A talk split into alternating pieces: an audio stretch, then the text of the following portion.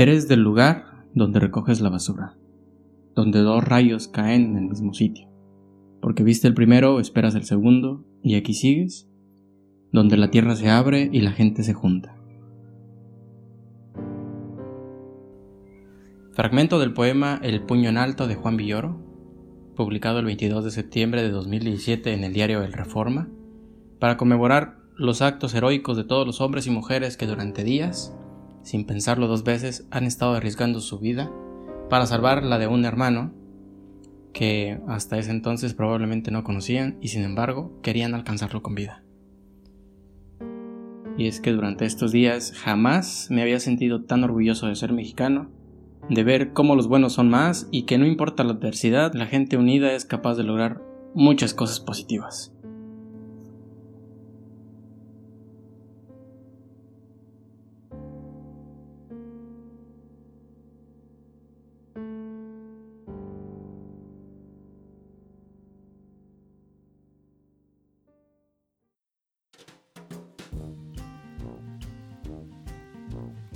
Hola, ¿qué tal? Nuevamente te doy lo más cordial de las bienvenidas a esta segunda emisión del podcast de Todo Conta. Te hablo Israel Castro y como la vez anterior es para mí un placer continuar con este proyecto donde te platicaré acerca de lo acontecido en estos últimos días, algunas opiniones al respecto, a algún tema en concreto o que puedan estar relacionados con el mundo de los negocios y su impacto en materia contable, y en general pues todo lo que esté relacionado con nuestras finanzas y actividades diarias en la oficina. Con esta modalidad ahora podrás estar al tanto sin descuidar tus demás actividades, ya sea mientras estés en el trabajo o camino a la casa o a la escuela o simplemente eh, ya es hora de descansar un poco luego de un largo día de trabajo. Recuerda que este podcast lo podrás consultar todos los jueves a partir de las 10 de la mañana, tiempo del centro, por lo que te invito a que te suscribas a este canal para que no te lo pierdas. Así que pongámonos cómodos, conecta bien tus audífonos y disfruta del viaje. Comenzamos. Hace unos días, Jorge Ávila de Tres en Social estuvo platicando acerca del concepto home office, una tendencia para trabajar donde sea que te encuentres utilizando las herramientas adecuadas sin importar la hora o el lugar. Solo con un equipo con acceso a Internet y las operaciones de tu empresa pueden seguir su curso o por lo menos se pueden mantener controladas. Para quienes no lo conocen, Jorge Ávila, además de ser un empresario en el sector tecnológico, es difusor y conferencista también en este ramo. Así que te recomiendo que lo sigas en Facebook o Twitter, ya que sube contenido relevante todos los días. Pero volviendo al tema, por un lado, hoy en día se busca maximizar nuestra productividad o por lo menos no detener la marcha de las operaciones de nuestro negocio sin la necesidad de estar presentes en la oficina o en nuestra empresa físicamente. Y por otro lado, está el factor de que en las grandes ciudades las personas llegan a destinar hasta dos horas de camino para llegar a su trabajo. ¿Te imaginas? Dos horas de ida y dos horas de regreso dan un total de cuatro horas destinadas a prácticamente nada. En su charla número 24, el cual puedes encontrar directamente en su página de Facebook de Tres en Social, te encontrarás con las recomendaciones de tres aplicaciones que le han venido facilitando sus operaciones digitales. La primera de ellas es Office 360. Esta pues es la suite ofimática que todos conocemos, lo que es Word, Excel, PowerPoint. La segunda aplicación que recomienda es Call Picker, un conmutador virtual ideal para quienes no se quieren perder una llamada importante, ya sea porque están atendiendo a un cliente o porque se encuentren siempre en constante movimiento o simplemente porque quieren darle un mayor profesionalismo a la atención de los clientes vía telefónica. Y la tercera y última aplicación que recomienda en esta emisión es Active Collab, una herramienta para la gestión de actividades donde a través de distintos gráficos se puede supervisar y estar al tanto del avance de tus colaboradores o trabajadores. En nuestro caso, en materia contable, no nos podemos quejar, pues eh, ya contamos con herramientas adecuadas que nos permiten esta movilidad. Pues desde el inicio de la contabilidad electrónica, muchos programadores han empezado a incursionar en este tema aportando herramientas que permiten hoy en día llevar tus registros contables en la nube lo mismo pasa con el tema de facturación electrónica, que desde hace años muchos proveedores dieron a conocer sus servicios en línea que permitían movilidad a sus usuarios y la confianza de que sus datos van a estar ahí sin importar dónde se encuentren. En este sentido, con los hechos recientes, muchos de los contribuyentes han perdido su información y es que pues siendo honestos, en estos tiempos de crisis nada es más importante que cuidar de nuestra integridad, dejando en segundo lado cualquier otro asunto. Desafortunadamente esto no te exenta de la responsabilidad de conservar tu información contable, ya que de acuerdo con el artículo 30 del Código Fiscal de la Federación, los contribuyentes tenemos la obligación de conservar los libros y registros contables por un plazo de 5 años. Estos son contados a partir de la fecha en la que se presenta la declaración o en la que se debió haber presentado. Aunado a ello, el artículo 35 del reglamento del código nos dice que 1. En caso de que la contabilidad del contribuyente se inutilice de manera parcial, se deberán reponer los asientos ilegibles del último ejercicio, pudiendo realizarlos por concentración. Y 2. Que cuando se trate de la destrucción o inutilización total de la contabilidad del contribuyente, este deberá asentar en nuevos registros contables los asientos relativos al ejercicio en que sucedió la inutilización, destrucción, pérdida o robo, pudiéndose realizar de la misma manera por concentración. En ambos casos, el contribuyente deberá conservar el documento público en el que consten los hechos ocurridos hasta el tanto no se extingan las facultades de comprobación de las autoridades fiscales. De ahí que es importante considerar las siguientes recomendaciones. 1. En caso de ser viable, restablecer lo más pronto posible todos los registros y realizar los asientos por lo menos por concentración. 2. Solicitar de manera inmediata copia de todos los avisos y documentos oficiales que avalen los hechos ocurridos emitidos por las autoridades correspondientes. 3. Independientemente del software de contabilidad que utilices, siempre mantén respaldada tu información, por lo menos lo correspondiente al último ejercicio fiscal. Actualmente tenemos muchas herramientas para hacerlo, algunas son de pago y otras son gratuitas. En mi caso recomiendo utilizar Dropbox como unidad de almacenamiento en la nube, ya que cuenta con la posibilidad de sincronizarlo con todos los dispositivos donde lo tengas instalado.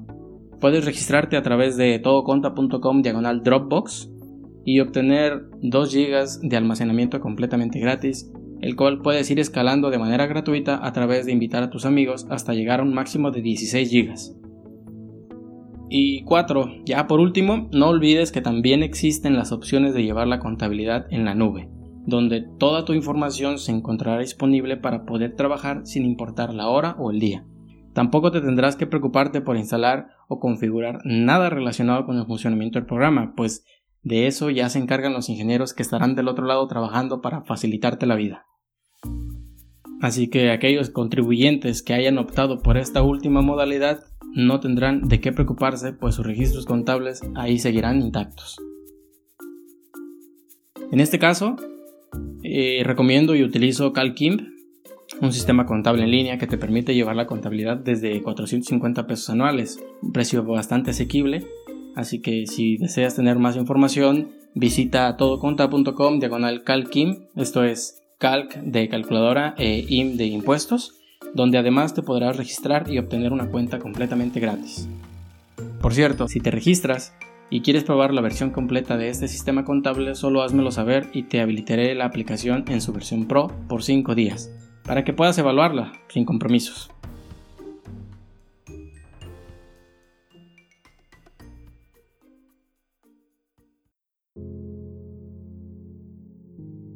Siguiendo con el tema de los desastres naturales, el gobierno capitalino declaró el pasado 19 de septiembre en estado de emergencia las 16 delegaciones de la Ciudad de México.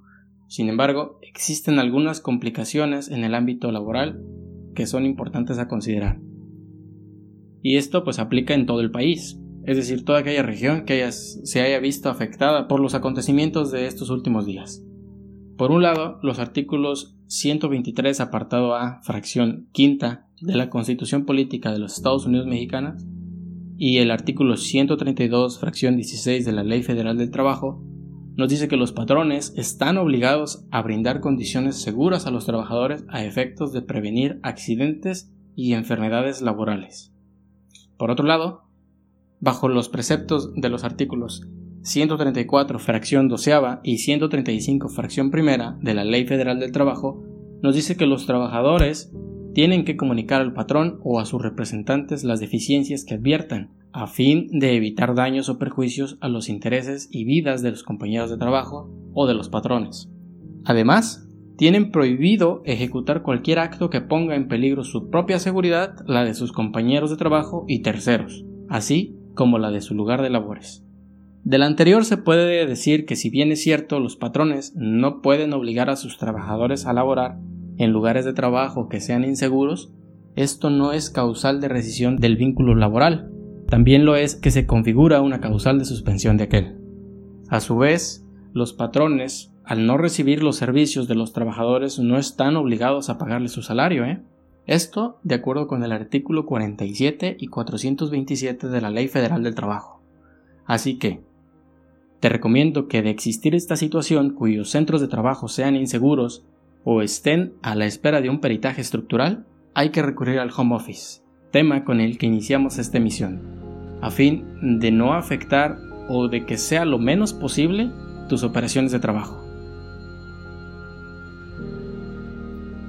Esta semana, el contador público certificado Francisco Moguel Gloria, integrante de la Comisión Fiscal del Instituto Mexicano del Colegio de Contadores Públicos, señaló que debido a que la ley del impuesto sobre la renta establece un tope deducible para los donativos, y dado que la sociedad civil en general ha realizado esfuerzos importantes para apoyar con donativos ya sea en dinero o especie a los sectores de la sociedad que se vieron afectados por las catástrofes recientes, lo cual es una situación extraordinaria para la que se requiere apoyo, y es que actualmente en, el tema de los, de los donativos solo se puede hacer deducible el 7% de la utilidad fiscal del ejercicio inmediato anterior para las personas morales, y del 7% de los ingresos acumulables del ejercicio anterior para las personas físicas. Por lo anterior, y a través de la comisión a su cargo, se propone que mediante decreto presidencial se establezca que todos los donativos que se realicen en los ejercicios fiscales 2017 y 2018 no tengan ningún tope para ser deducibles ni para las personas físicas ni las morales, en la medida de que dichos donativos sean entregados en dinero o en especie a las donatarias autorizadas por la ley del impuesto sobre la renta. Por cierto, no olvides que independientemente de que el Ejecutivo se toque el corazón para quitar esta limitante, aún falta mucho por ayudar a las familias afectadas y para ello te invito a que ingreses a la página comoayudar.mx donde encontrarás las diferentes organizaciones, centros de acopio y formas de ayudar a los afectados y a los rescatistas del sismo. Ya para cambiar eh, un poco el tema en esta emisión y no porque no tenga relevancia o no sea importante, te quiero recomendar dos videos que considero importante tengas en cuenta. El primero de ellos es de Jacobo Wong y el video se llama Trauma Post Sismo. En él Jacobo toca un punto muy importante que es el estar bien para poder seguir ayudando a los demás y no sentir culpa por ello. Con el paso del tiempo, la gente que vivió de cerca seguirá necesitando ayuda y necesitará que tú estés bien para que puedas ayudarlos a levantarse de nuevo, porque la alarma sísmica volverá a sonar. En algún momento y no se sabe cuándo, pero lo volverá a hacer porque tristemente no se puede hacer nada para evitarlo. Y es que no sé si a ti te haya pasado, pero Afortunadamente no me tocó vivir de cerca esta pesadilla y después de ver tantos videos una y otra vez, noticias a través de redes sociales, de la televisión y demás. Por lo que a mí respecta me ha costado un poco conciliar el sueño y después de ver este video entendí el porqué. El objetivo del video, te repito, es ayudarte a rehacer tu vida sin sentir culpa por la situación que muchos están pasando. Y el segundo video es un video titulado la nube las noticias falsas del S19. Y es relacionado precisamente con esto, con las noticias falsas que circulaban en la red, principalmente WhatsApp y Facebook, y que, eh, siendo honestos, en nada contribuyen ni benefician a la sociedad, pues solo vienen a dañar lo que de manera natural ha nacido en estas fechas, que es la unión y las ganas de salir adelante. Este video fue publicado por el canal de 10, un portal de noticias eh, dedicado a difundir cuestiones tecnológicas y demás. Búscalos ambos en YouTube, de verdad te van a ser de mucha ayuda. El pasado 21 de septiembre, a través del Diario Oficial de la Federación, se dio a conocer la tercera resolución de modificaciones a la resolución miscelánea fiscal para el 2017, así como sus anexos 1A y 3. En esta resolución se tocan los siguientes puntos. Se establece o se definen los días inhábiles de lo que es el 20, 21 y 22 de septiembre de 2017 en la Ciudad de México, así como en los estados de México, Morelos y Puebla. Esto relacionado con el podcast anterior, donde te mencionaba que, que lo estaban dando como una facilidad. 2. Eh, procedimiento para realizar aclaraciones a las que se refiere el artículo 33A del Código Fiscal de la Federación. 3. Coeficiente de utilidad, em, donde dice que no resulta aplicable a depósitos bancarios. 4. Inversión de los fideicomisos de inversión en energía e infraestructura en fideicomisos de empresas productivas del Estado en la industria eléctrica o sus empresas productivas subsidiarias. 5. Acreditamiento de IVA no retenido. 6. Inversión de los fideicomisos de inversión en energía e infraestructura en fideicomisos de empresas productivas del Estado en la industria eléctrica o sus empresas productivas subsidiarias. 7. Estímulo fiscal a los contribuyentes que enajenen gasolina y diésel a los integrantes del sector pesquero y agropecuario. 8. Procedimiento para determinar el monto mensual del estímulo fiscal a la enajenación de gasolina y diésel. 9 padrón de beneficiarios y la cuota energética. 10. Enajenación de acciones de emisoras extranjeras. Días después, el día 27 de septiembre, es decir, ayer, se publicó en el Diario Oficial de la Federación el decreto que reforma y adiciona disposiciones del reglamento de la Secretaría de Hacienda y Crédito Público, la cual entrará en vigor a partir de hoy, 28 de septiembre de 2017. Con este decreto se crean nuevas direcciones.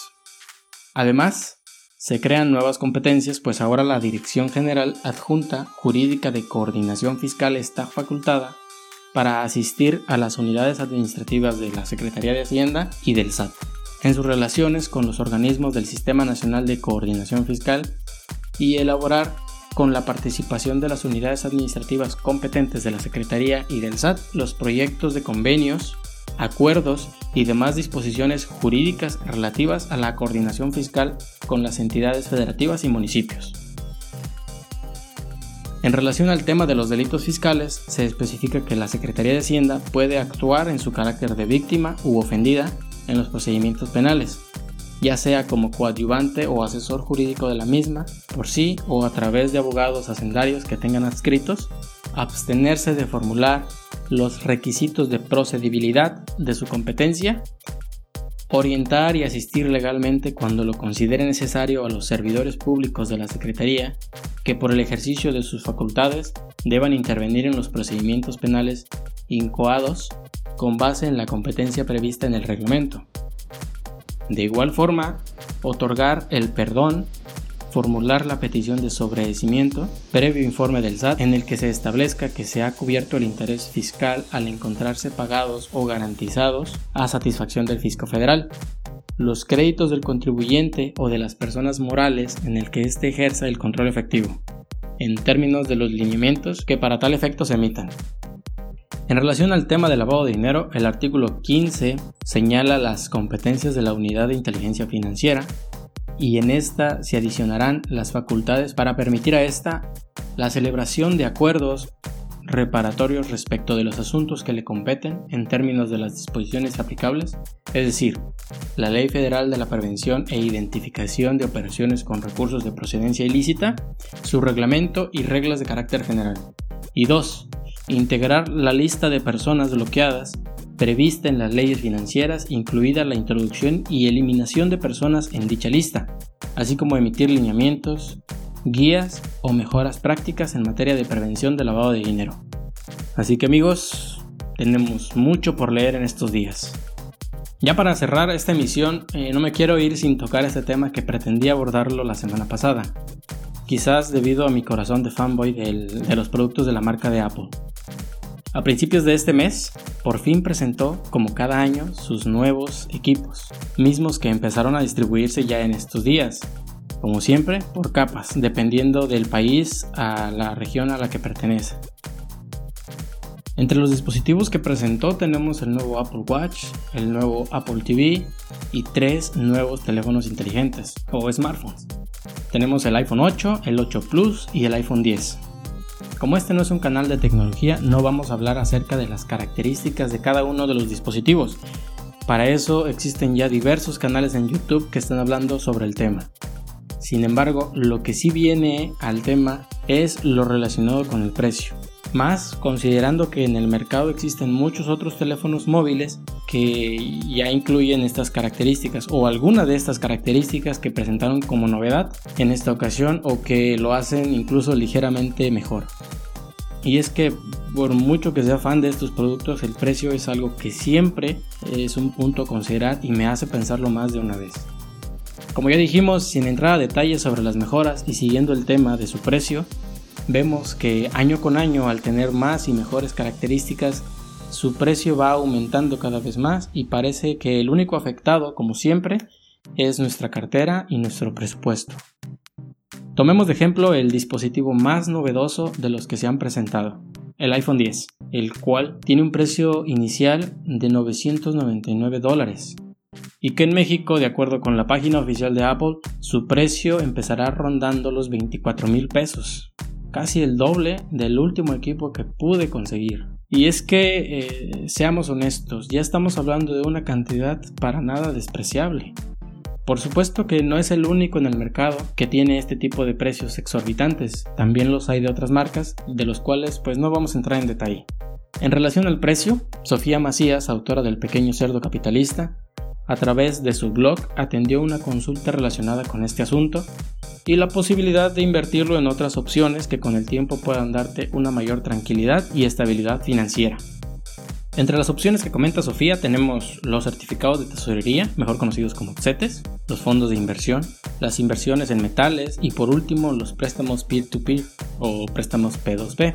Es decir, tú le prestas a otra persona el dinero a través de un intermediario que reúne estas cantidades que quizás una persona en lo individual no podría o no cuenta de manera inmediata y que después te lo regresa con un rendimiento.